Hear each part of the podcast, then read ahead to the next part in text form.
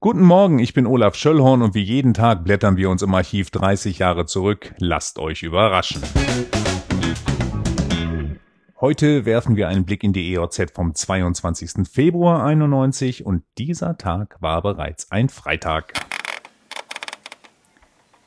Der Entwurf für den Bundeshaushalt 1991 wurde in Bonn vorgestellt. Er war mit 400 Milliarden D-Mark ein wahres Mammutwerk und während die Deutschen mit Sorge auf die Steuerlast schauten, das Thema hatten wir ja gestern schon, fällt aus heutiger Sicht vor allem die Ausgabenseite auf. Die meisten Ausgaben bündeln sich unter dem Stichwort Soziales. Fast 88 Milliarden D-Mark fallen in dieses Ressort. Auf Platz 2 Verteidigung mit 52,6 Milliarden.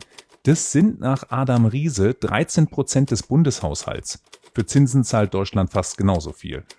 Finanzminister war damals übrigens ein Bayer, Theo Weigel. Kommen wir nach Lüchow-Dannenberg. In Dannenberg gibt es einen neuen Knotenpunkt, den Prohaska-Platz. Die Lüneburger Straße ist durch eine neue Verbindung seit Mittwoch direkt an die Ortsumgehung B191 angeschlossen. Ein Missgeschick unterlief bei der Beschilderung, die diese neue Verbindungsstraße fälschlich als Mühlentor auswies. Der Schaden war schnell behoben, als die Samtgemeindeverwaltung das Schild um 90 Grad drehen ließ, denn das Mühlentor blieb natürlich an seinem alten Platz. Der Leiter der Straßenmeisterei Günter Schmidtke bestätigte, dass der Verkehr bereits reibungslos fließe, denn im Zuge der Baumaßnahme war eine Ampel installiert worden. Es war ja schon Freitag und die EOZ informierte natürlich über die ärztlichen Notdienste am Wochenende.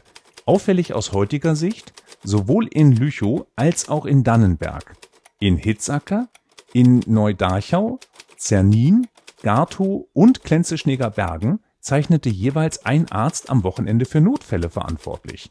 Medikamente gab es nach Feierabend in Lüchow wie in Dannenberg. Reklame. Checkpoint Charlie war nicht nur eine inzwischen überflüssig gewordene Kontrollstelle in Berlin, sondern auch der Name einer Indie-Band, die gerade mit der Gurgler-Symphonie durch die Clubs der Region zog. Am damals heutigen Freitag gastierten die Rocker im Salzwedler Hanseat und morgen werden sie in Platenlase gespielt haben. Äh, das mit den korrekten Zeiten muss ich noch ein bisschen üben.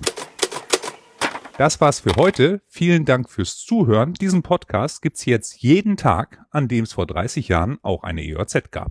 Ich freue mich, wenn ihr wieder einschaltet. Tschüss.